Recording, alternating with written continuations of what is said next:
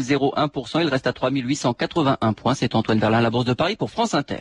Retrouvez toute l'actualité boursière, des informations sur les valeurs, les marchés et les sociétés, ou bien consultez votre sélection par téléphone sur le 3230, 34 centimes d'euros la minute. 3230, France Inter au bout du fil. Il y avait des courses à Cagnes-sur-Mer, un an partant le 13 dans la première. Il fallait miser pour le Quintet Plus, le 3, le 6, le 2, le 16 et le 17. Vous écoutez France Inter, il est 14h03 minutes. Tout de suite 2000 ans d'histoire avec Patrice Gélinet. Bonjour. Bonjour Laetitia et bonjour à tous. Aujourd'hui dans 2000 ans d'histoire, le personnage qui a inspiré le film de Martin Scorsese, Aviator, qui sort ce mercredi au cinéma, un des hommes les plus puissants, les plus étranges et les plus fascinants du XXe siècle.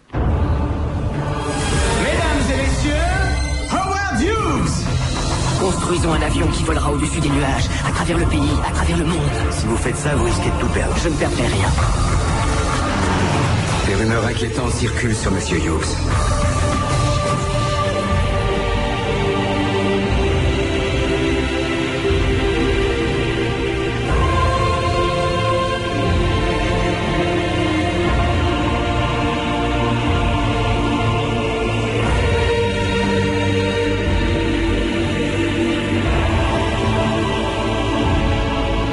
D'histoire.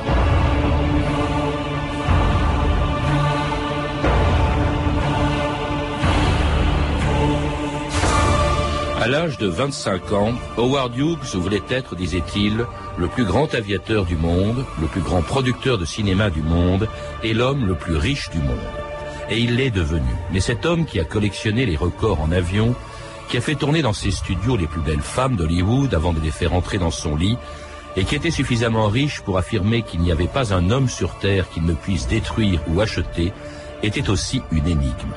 Pourquoi Howard Hughes a-t-il décidé un jour de disparaître et de vivre coupé du monde, ne voyant personne d'autre que ses gardes du corps mormons et vivant reclus pendant vingt ans comme un clochard dans ses hôtels de luxe?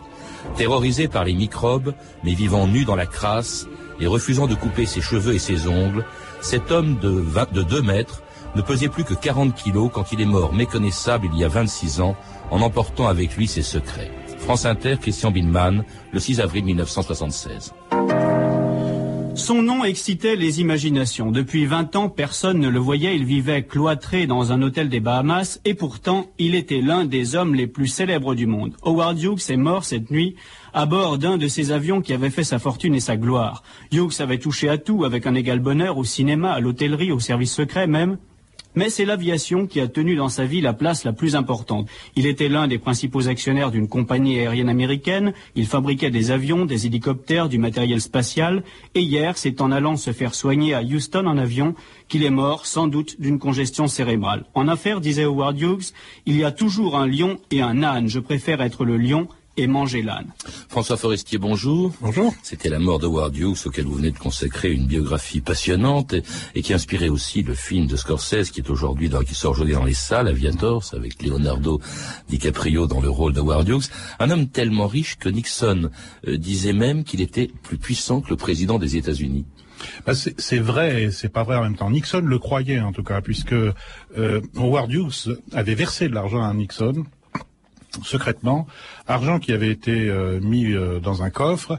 Et euh, quand Nixon s'est présenté pour la réélection au poste de président des États-Unis, il a, il a, fermement cru que Howard Hughes, qui à l'époque était déjà nu et qui n'était plus tellement en prise avec la réalité, il a pensé que Howard Hughes détenait les preuves de ce versement d'argent. Donc il a envoyé des plombiers récupérer cette fameuse liste dont il pensait qu'elle existait, Chemin faisant, ces fameux plombiers se sont fait prendre la main dans le sac et ça a donné la fameuse affaire du Watergate qui a dégénéré et qui au centre de laquelle s'est trouvé Hughes euh, sans le vouloir. Sans, sans même le savoir. Alors bon, homme puissant, en tout cas le plus riche des États-Unis pendant longtemps, une fortune qu'il doit, vous le rappeler, à son père, euh, puisque son père avait mis au point un système de trépan qui a équipé tous les puits de pétrole du monde. Hein, 75%, il a fait fortune grâce à ça, mhm. donc il hérite de son père. Il, sa, la, fortune au départ, il l'a fait fructifier, mais elle vient de son père.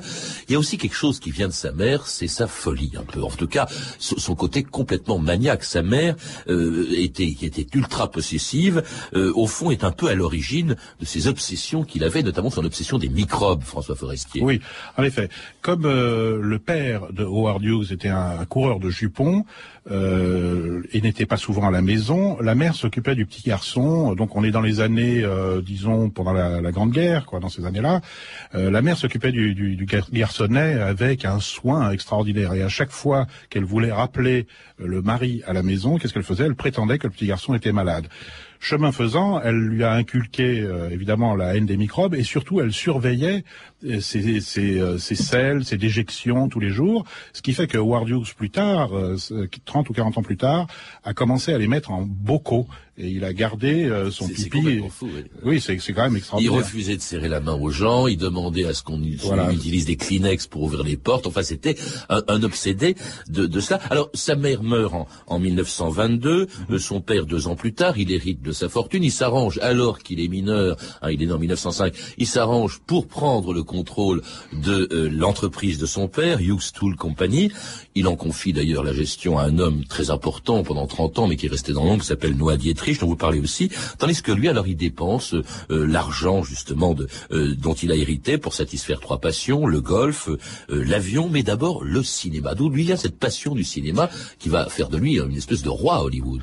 Ben, c'est très simple. Vous savez, quand il était quand il était jeune, il était dans un dans un collège pas très loin de Hollywood et il avait un oncle Rupert Hughes qui était très connu à Hollywood, qui était un, scénariste. Évidemment, le gamin dès qu'il avait une, permission, qu'est-ce qu'il faisait? Ben, il allait voir son oncle sur les plateaux. Ah, qu'est-ce que vous voulez? Quand vous avez 14 ans ou 15 ans, vous vous retrouvez sur un plateau à Hollywood avec les plus belles femmes du monde et vous vous dites dans quelques années j'aurai de l'argent, qui n'aurait craqué? Alors justement, il va craquer, il va dépenser une bonne partie de, de sa fortune euh, pour produire d'abord des films assez médiocres hein, avant de réaliser lui-même ce qu'il voulait être le plus grand film d'aviation du monde avec une actrice encore inconnue, Jean Harlow, un film dont la sortie en 1930 a mobilisé plus de 500 000 personnes. Hell's Angels. The opening of this picture at Grauman's Chinese Theater in Hollywood La première du film Hells Angels à Hollywood était l'une des plus grandes jamais vues dans le monde. 500 000 personnes s'étaient massées dans les rues. On n'a jamais vu, et je gage qu'on ne reverra jamais, un semblable événement ici à Hollywood. 500 000 personnes envahissent les rues pour apercevoir les stars et les célébrités. Je vois arriver la voiture de Monsieur Hughes. Monsieur Hughes escorte ce soir la ravissante starlette Jean Harlow. Et maintenant, je vous présente la vedette féminine de ce grand spectacle, Hells Angels, Mademoiselle Jean Harlow. Merci beaucoup. Je voudrais profiter de cette occasion pour publiquement remercier Monsieur Hughes de cette opportunité qu'il m'a offerte. Merci. Though you hold me in your arms tonight, will tomorrow bring the same delight? Though we love each other, how long will it last? You are like a burning flame to me. Will you always be the same to me? Though I taste your kisses, how long will they last? Whatever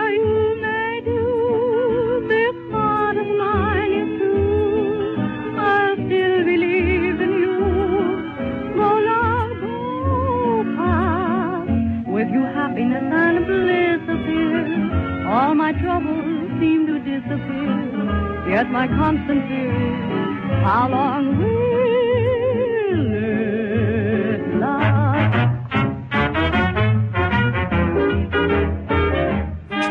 Et c'était How Long Will It Combien de temps cela va-t-il durer? John Crawford en 1931, John Crawford qui a été euh, François Forestier, comme d'ailleurs euh, euh, Jean Harlow, une des très nombreuses conquêtes féminines de Ward Hughes. Au fond, on a l'impression qu'il s'intéressait à Hollywood moins pour le cinéma que pour les actrices. C'est faux. Il s'intéressait à la fois pour le pouvoir que le cinéma lui, lui donnait, c'est-à-dire il avait vraiment envie d'être considéré par les, par les producteurs de Hollywood à, à leur égal. Et en même temps, bien évidemment, il s'intéressait aux filles, puisque quand il a débarqué à Hollywood, il a commencé par fréquenter tous les bordels possibles et imaginables, et ensuite, il a commencé à, séduire les femmes, mais à la chaîne. Imaginez-vous euh, ce, jeune homme qui était plutôt pas mal, assez beau garçon, Ah oui, assez timide, beaucoup d'argent, et qui abordait toutes ces jeunes femmes. euh, Qu'est-ce que vous voulez Elle craquait et elle craquait à la chaîne. Donc Ah, moi, j'étais impressionné par la liste que vous donnez. Ah, bah, on, peut se demander plutôt avec quelle grande actrice d'Hollywood il a pas couché, parce que Ah, la liste a, est énorme. Je les cite. Hein. Sid Charisse, John Crawford, Bette Davis, Olivia de Havilland, Ava Gardner, Jean Harlow, Rita Hayworth, Catherine Hepburn, Janet Lee, euh, j'en j'en passe, hein, Elizabeth Taylor, Lana Turner, Marilyn Monroe, toutes, toutes, elles sont toutes, passées toutes sont passées, mais euh, il y en a quand même quelques-unes euh, qui, qui ont refusé quand il commençait à vieillir un petit peu et que sa maladie mentale commençait à apparaître un petit peu plus fort. Il y en a quand même Janet Lee, euh, l'héroïne de Psychose, a carrément l'a l'a envoyé sur les roses. Ava Gardner, même si elle a été sa maîtresse, à un moment lui a cassé deux dents d'un coup de cloche en bronze euh, parce qu'il l'agaçait. Et balancé par la fenêtre parce qu'il offrait des bijoux, balancé par la fenêtre les bijoux Aussi, qu'il voilà. Il y avait, moi j'ai rencontré E- Esther Williams, la nageuse de la MGM, qui était une créature absolument sublime. Elle, euh, ça ne l'intéressait pas du tout, Howard Hughes. Donc non, il y a quand même des filles qui ont, qui ont résisté. Mais c'est vrai que c'était un homme assez séduisant et surtout euh, l'un des plus grands producteurs, les plus riches producteurs de Hollywood. Donc, Oui, mais enfin, bon, elles ont résisté, mais il y, avait de quoi aussi de temps en temps où elles sont, elles sont parties. Il y avait de quoi. Il les fliquait littéralement, euh, François Forestier. Oui, à partir il, des- il avait des espions à sa solde qui, qui, qui les espionnaient. Oui, oui, oui. Ça c'est c'est un des aspects les plus fascinants du personnage. C'est dès qu'il prenait une actrice sous contrat, il était entendu qu'il pouvait passer chez elle pour coucher avec elle de temps en temps. Euh, quelquefois, il venait jamais. D'ailleurs, ça n'a pas d'importance. En tout cas, il en avait à un moment plus de 160 sous contrat. Euh, il, a- il venait chez elle la nuit. Elle, elle disposait d'une voiture, d'un chauffeur, euh, de, de, de leçons de, de diction, de leçons de chansons, de leçons de danse. Enfin, il fallait les occuper de façon à ce qu'elle n'ait pas d'autres C'est un amants. harem Absolument, c'est ça. C'est la forme du harem moderne. Mais alors, ce qui était, ce qui était intéressant, c'est qu'il les faisait surveiller, c'est-à-dire que les écoutes téléphoniques existaient de façon constante. On louait les appartements ou les maisons jouxtant leur appartement pour les surveiller. On mettait des flics à leur trace et tous les jours. euh, Howard Hughes lisait les rapports. Ce qui fait que quand l'une de ces dames était par exemple enceinte ou malade, il le savait avant même que la fille le sache. Enfin, c'est absolument fascinant. Alors, collectionneur de femmes, mais aussi de records euh, en avion, son autre passion, puisqu'il les pilotait lui-même pour battre en 1935 le record de vitesse en avion et en 1938 celui du Tour du Monde en trois jours, un peu plus, Mhm. et en passant par l'Irlande, la France, euh, l'Allemagne. euh, Hitler avait interdit le survol, mais il s'en fout. Il est Bah, passé il au-dessus s'est fait quand même menacer par la Luftwaffe et il est passé quand même. Et puis alors euh, à l'Alaska, avant à la Russie, hein, l'Alaska, avant d'arriver à New York, où Howard Hughes donc était attendu à Broadway par 1 750 000 New-Yorkais.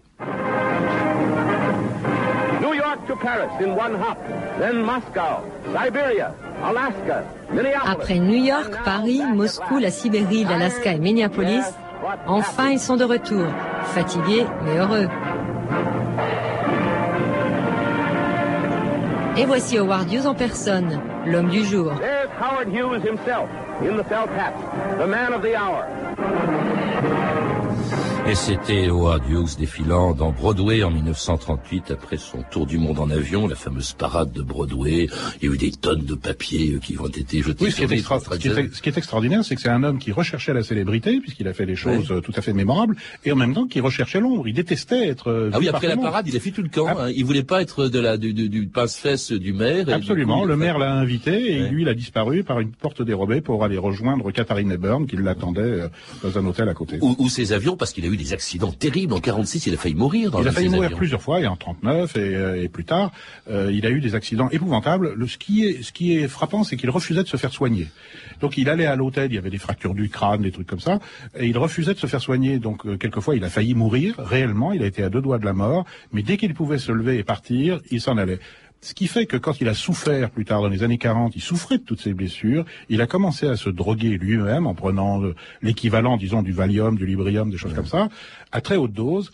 Et à la fin de sa vie, on a quand même retrouvé dans son bras sept aiguilles euh, de seringue cassées parce qu'il s'injectait lui-même et qu'il il avait la main qui tremblait. Conséquence de, de sa passion et de, et de- et de ses accidents d'avion. Alors, il, il fait pas que piloter, euh, il est aussi patron. Il va acheter en 39 euh, tout simplement la TWA. hein, quand il voulait quelque chose, il l'achetait. Euh, il crée sa compagnie, Hughes Aircraft, qui va faire fortune pendant la guerre avec des contrats d'État. Absolument. C'est-à-dire que en, Forestier. en, en 39, les- l'État américain, voyant que c'est un homme qui dans les avions est quand même un, un crack, lui commande quelques avions euh, pour voir si et puis ça, ça il voit qu'il sait faire, il a il a les ingénieurs qu'il faut et malheureusement l'État américain lui conf- lui confie 40 millions de dollars pour développer à la fois des chasseurs et également un gros porteur. Et Howard Hughes, qui était malade, mais malade d'indécision, c'est-à-dire qu'il ne travaillait que la nuit, ne passait ses coups de téléphone que dans des cabines téléphoniques publiques, il refusait de rencontrer les gens, a finalement développé ces avions, et quand ils sont, ils ont été construits, euh, notamment le Hercule, le fameux, le Ouais. fameux gros porteur, por- porteur, il a été prêt en 47, c'est-à-dire la guerre était finie. Alors ça, ça deux mots sur cet avion. Il s'appelait le Spruce Goose aussi, je crois. ça- Il détestait Ah, cette, euh, Oui, cette ça veut dire loi, en- loi en sapin Voilà, ou en pin. ou en- et C'est parce qu'il était en bois. Un avion énorme, hein, qui était le plus grand avion du monde jusqu'au 747. Mais non, qui est encore plus grand que maintenant, puisque l'envergure de ses Il ailes y a la, faisait... la 380 quand même, François Forestier. Non, non, non, non, non, non, non. Il est non, plus non, grand encore. Ah, il est, non, non, il n'est pas plus grand en, en, quanti- en capacité, mais euh, la, la- la largeur, enfin la longueur des deux ailes mises bout à bout faisait 100 mètres, alors que là 380 c'est 80 mètres. C'était immense. Hein. On pouvait mettre l'épaisseur des ailes était de 3 mètres, c'est-à-dire un homme debout pouvait se promener. Alors il s'agit, il s'agissait surtout de transporter des troupes à travers l'Atlantique. Le Des troupes Non, que- non, non, pas seulement des des troupes, chars. mais des chars, voilà. Sauf, sauf que l'avion, il a mis du temps à être construit. Voilà. Il sort en 1947 de ses Oui, hangars. oui. Il vole une seule fois. Il vole une seule fois, voilà. Il fait 60 secondes Mais oui, à qu'est-ce- 20 mètres et puis et il atterrit et jamais plus cet avion immense, hein, Oui, oui. considérable quand on le voit dans des photos. Huit moteurs, il existe toujours, il est dans un musée euh, dans l'Oregon aujourd'hui, on peut le on peut le visiter, c'est un avion magnifique, mais qu'est-ce que vous voulez en 47, qu'est-ce qu'on peut faire d'un avion en bois? Eh oui. Parce que le, le, le métal était un matériau stratégique pendant la guerre, on n'en disposait pas, donc il l'a fait en bois.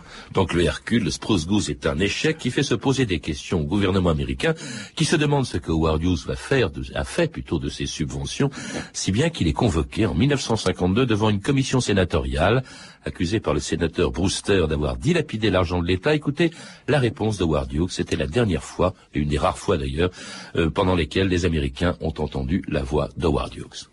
Senator Brewster's story, as related here yesterday, is a pack of lies.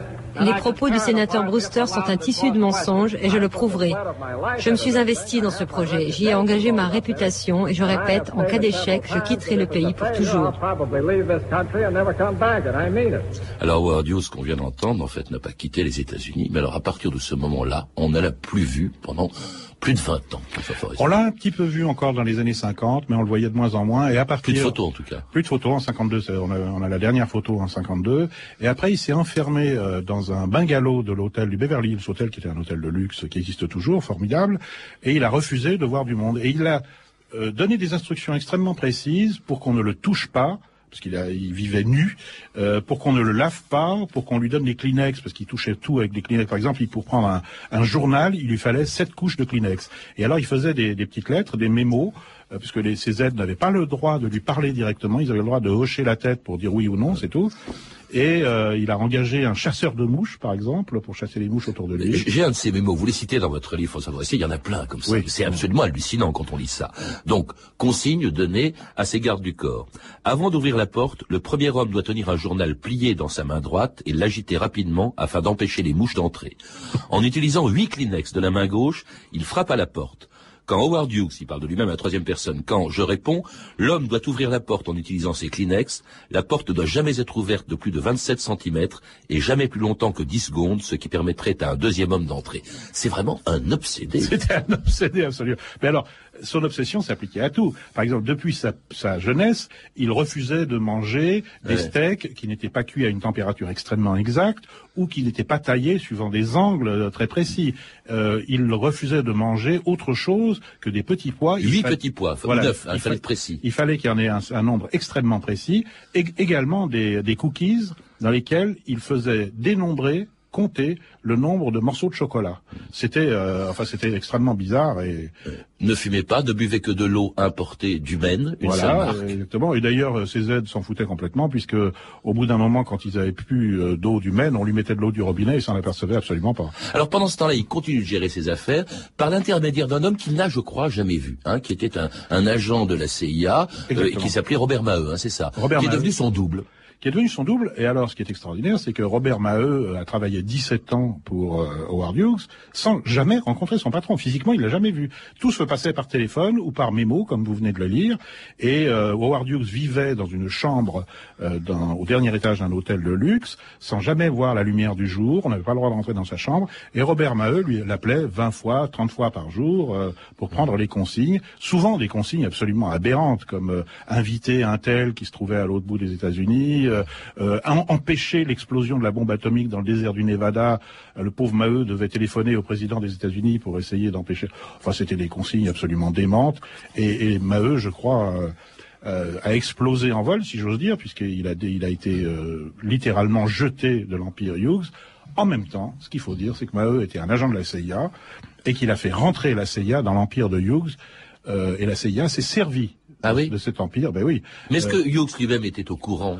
Il était vaguement au courant, mais je crois que ça l'intéressait plus du tout. Il y a un moment où il était tellement euh, drogué, il regardait des films dans sa chambre, il donnait ses instructions pour la TWA.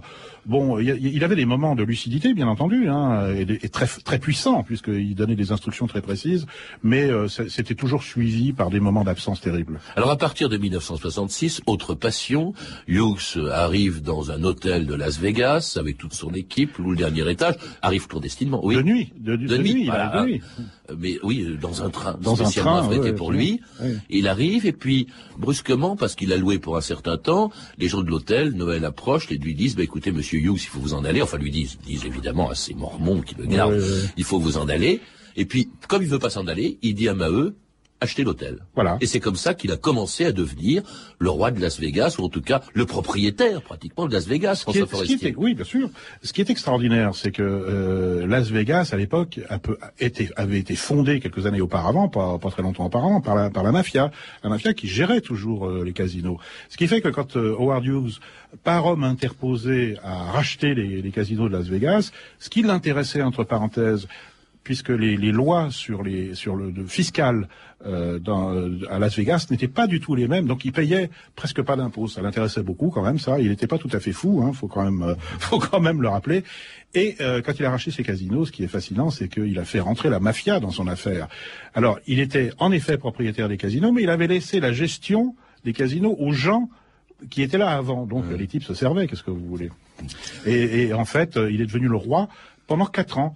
Et en 1970, un jour, le fisc étant sur sa trace, eh ben, il a levé, il a levé le camp et il a tout purement et simplement disparu à nouveau. François, euh, pardon, euh, France Inter Yves Mourouzi, le 7 décembre 1970. Énigme à Las Vegas, à la suite de la disparition de Howard Hughes, considéré par beaucoup comme l'homme le plus excentrique du monde. Depuis le 25 novembre dernier, personne n'a vu Howard Hughes, propriétaire de très nombreux casinos à Las Vegas et aussi de l'aéroport de la ville. Nous sommes en relation maintenant avec euh, Lynn Renault qui passe une grande partie de son année à Las Vegas. Et Lynn Renault, je crois que vous connaissez Howard Hughes.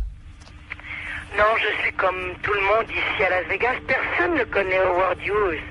Euh, Les gens ici n'ont jamais, ne l'ont jamais vu. Il a disparu de la circulation. Je veux dire, euh, euh, personne n'a jamais pu le photographier depuis 1954.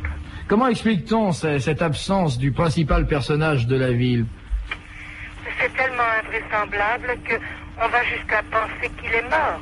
Et c'était en 70 et il n'était pas Oui, mort, ça- Howard Hughes. C'est un document formidable. Parce qu'en effet, la question s'est posée. Puisque cet homme n'apparaissait plus depuis si longtemps, on s'est demandé si les Mormons l'avaient pas fait disparaître discrètement. Pour... Je vous coupe, pourquoi des Mormons? Parce que les Mormons étaient pour lui le symbole de la pureté. Les Mormons d'abord s'habillaient très bien, ils étaient toujours habillés, c'était les Men in Black, hein, ils étaient habillés en noir avec une cravate noire et tout ça. Ils avaient, ils faisaient vœu de chasteté. Ou sinon, quand ils étaient mariés, on savait qu'ils trompaient pas leur femme, que c'était et surtout ils ne buvaient pas d'alcool. Alors il avait une confiance absolue dans ces gens qui étaient vraiment à son service euh, jour et nuit. Mais enfin, il avait une dizaine de personnes qui euh, répondaient à tous ses désirs, mais il fallait pas lui parler. C'est vraiment une situation bizarre. C'est les seuls qui le voyaient, enfin, qui, qui voyaient Absolument. Hughes, C'est- qui s'occupaient de ses déplacements, etc. Absolument. C'était les seuls qui le voyaient, c'est les seuls qui le lavaient, c'est les seuls, enfin qui le lavaient quand il se laissait laver, c'est les seuls qui euh, lui fournissaient ses huit petits pois euh, par jour, ses cookies, et peu à peu, euh, évidemment, ils sont- ils l'ont vu décliner, décliner, et c'est quand même eux qui lui fournissaient la drogue dont il avait besoin, c'est-à-dire le Valium pour euh, contre la douleur. Et ils l'ont vu décliner. À un moment, on a même pensé, euh, pourquoi pas, c'est une hypothèse, qu'il l'avait peut-être fait disparaître pour continuer à tirer les ficelles de l'Empire. ce qu'on peut dire, en tout cas de façon certaine, c'est que quand il est mort, euh, ils ont essayé de, de, de tirer les marrons du feu et d'hériter. Parce que il est mort, on en parlera parce qu'il n'y a pas de testament, mais il, il est mort. Enfin, il n'y a, y a, pas- il y a plus de photos de lui à partir de 54. donc on ne voit pas. Vous, il y a dans votre livre quand même la reproduction. Je crois que c'est une pièce de théâtre faite sur Howard Hughes- avec un acteur qui est censé ressembler à, à ce qu'était Howard Hughes à la fin de sa vie. Mm. Des cheveux extraordinairement longs, des ongles de 20 cm. Il ne coupe. Il voulait. Qu'est-ce pourquoi ces ongles longs, ces cheveux Ben, longs c'est une, une forme de maladie psychique euh, qu'on connaît, hein, qui est répertoriée. C'est le refus de, de se séparer de tout ce qui vous appartient, et notamment euh, de, de parties de votre corps. Alors de la même façon que lui, il refusait de se séparer de son argent, par exemple, pour le, c'est un type qui a jamais payé d'impôts, hein, alors qu'il était milliardaire. euh, il, ref- il refusait de posséder quoi que ce soit. Euh, il n'a jamais possédé un tableau, il n'a jamais possédé une maison. Ah oui Non, non, il, a, il refusait parce qu'il pensait que ça pouvait être saisi par le fils. Donc, tout passait sur ces sociétés. C'est un type qui est mort nu et sans rien. Donc, en même temps, parallèlement à cette euh, dépossession complète, il y avait la, fascination pour tout ce qui appartenait à son corps. Donc, il voulait garder ses ongles, il voulait garder ses cheveux, il voulait garder sa barbe, il voulait garder euh, tout ce qui lui, tout ce qui, selon lui, lui appartenait. Évidemment, il vivait dans un état de crasse euh, épouvantable. Pour vous donner une petite idée, euh, c'est quand même un type qui changeait ses draps tous les deux ans. C'est incroyable. C'est quand même. Mais en même temps, il avait la peur des microbes. C'est incompréhensible. mais c'était un homme plein de contradictions. C'était, bah, c'est, une maladie mentale. C'est un type qui, euh, qui, par exemple, adorait la démocratie, mais qui n'a jamais voté. Euh, c'est, un, c'est un homme qui adorait l'argent, mais qui n'en avait jamais sur lui. C'est un homme qui a adoré les femmes, mais il, n'a- il ne réussissait pas à en retenir une seule, etc., etc. C'est un homme de contradictions totales. Et mort en 76, sans testament, qu'est-ce qui est devenu de son empire? Et Qu'est-ce qu'il a décédé Ah, ça, c'est une histoire intéressante parce que euh, en 60 En deux mots, parce qu'il ne reste très peu de temps. en 76, bah, les Mormons ont essayé de s'en, emparer. Et, euh, et finalement c'est l'un des neveux éloignés qui a réglé, le- réglé leur compte aux Mormons et qui a récupéré euh, toute la fortune qui s'élevait en 76 à 3 milliards de dollars. C'est pas mal d'argent quand même. Incroyable. Et quand même aussi beaucoup de choses qu'il a, euh, dont à l'origine desquelles il se trouve, ont, euh, la navette spatiale, la conquête de l'espace par les Américains, Hughes euh, Aircraft, il a joué un rôle oui, important. oui, absolument. Ça a été, ça a été dans, le- dans le développement de la recherche spatiale, ça a été un homme important. Merci François Forestier de nous avoir rappelé brièvement euh, la vie de Howard Hughes, mais on la trouve beaucoup plus complètement dans un livre vraiment passionnant, votre biographie de Howard Hughes, L'homme au secret, un livre qui vient de paraître chez Michel Lafon. Vous avez pu entendre des extraits d'Aviator, un film de Martin Scorsese qui sort aujourd'hui en salle, avec Leonardo DiCaprio dans le rôle de Howard Hughes, un bon film je crois. Très bon film, Hein assez différent de. mais qui s'arrête en 47. Il n'y a pas toute la fin qu'on a racontée. Euh, ainsi que vous avez pu entendre aussi des extraits du documentaire Le Mystère Howard Hughes qui sera diffusé sur France 5 le 30 janvier à 9h20. Ces références sont disponibles au 32 30, 34 centimes la minute ou sur franceinter.com. C'était 2000 ans d'histoire. Merci à tous ceux qui sont derrière la vitre, Stéphane Devernay et Lidwin Caron, Claire Destaclan, Claire Tesser, Sandra Escamez et bien sûr notre star de la réalisation qui n'est pas passée entre les mains d'Howard Hughes, Anne Kobilac, elle me fait de nom dans la vitre.